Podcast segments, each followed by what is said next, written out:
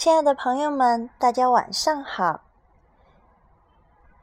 今天是中国的传统佳节中秋节，在这个特别的日子里，今天跟大家分享的故事是月亮的味道。你吃过月亮吗？月亮是什么味道的呢？那今天就跟大家分享一下月亮的味道。这本图画书真的是好，既好吃又好玩儿。还让人动脑筋。那在开始讲故事之前，Elsa 老师先放一个故事。那总共有几只动物想吃月亮呢？那我们一起来看一下吧。准备好你的耳朵，我们来开始今天的故事。月亮的味道，波兰作家麦克格雷涅茨著，依然彭毅翻译。二十一世纪出版社，《月亮的味道》打开，哇哦，好大的一轮明月，还是圆月。哎，看下面有好多双眼睛啊！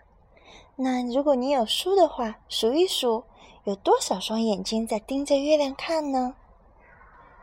月亮是什么味道呢？是甜的还是咸的呢？真想尝一小口啊！夜里，动物们望着月亮，总是这么想。可是呢，不管怎么伸长了脖子、伸长了手、伸长了腿，也够不着月亮。有一天，一只小海龟下定了决心，它要一步一步爬到最高的山上，去摸一摸月亮。爬到山顶，小。小乌龟靠近月亮近多了，可是小海龟还是够不着。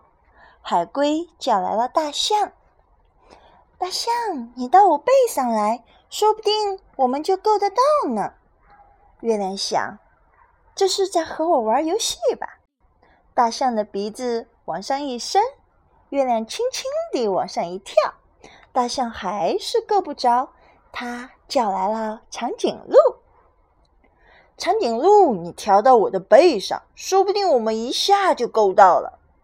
月亮一看到长颈鹿，又轻轻地往上一跳。长颈鹿使劲儿伸长了脖子，可还是够不着。长颈鹿叫来了斑马：“斑马，你跳到我的背上，就会更近了。”月亮觉得好玩，又轻轻地往上一跳。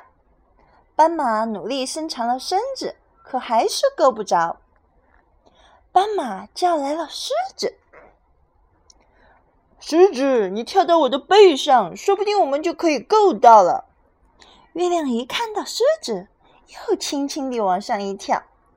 动物们还是够不着月亮，大家叫来了狐狸：“狐狸，你跳到我的背上，肯定能成功。”狮子说。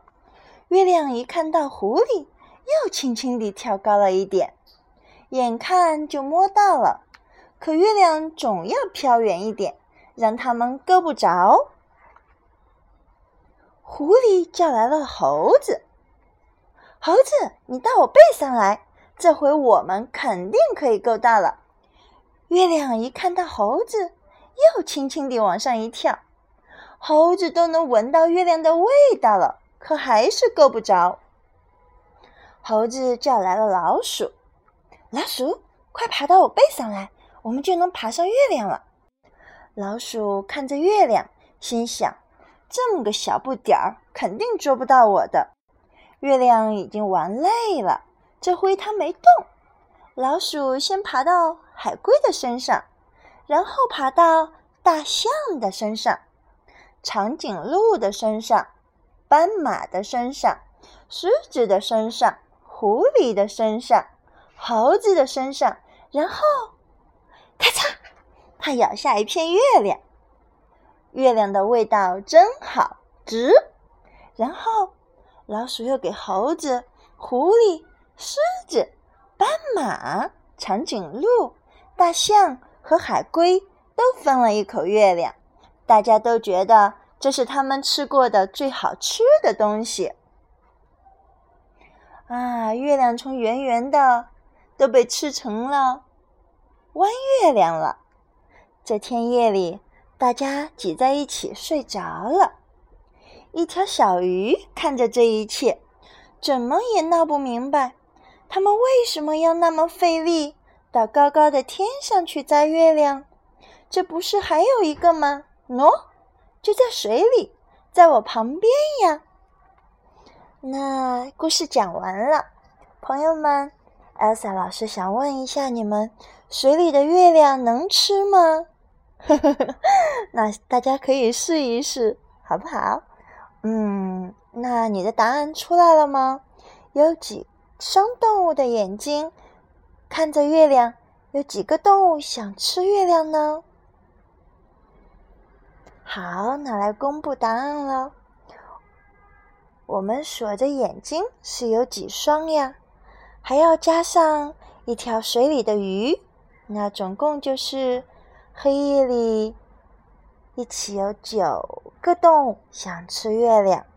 好了，故事讲完了，那么也跟大家分享一下这本书的它的它的好多好多的获奖经历。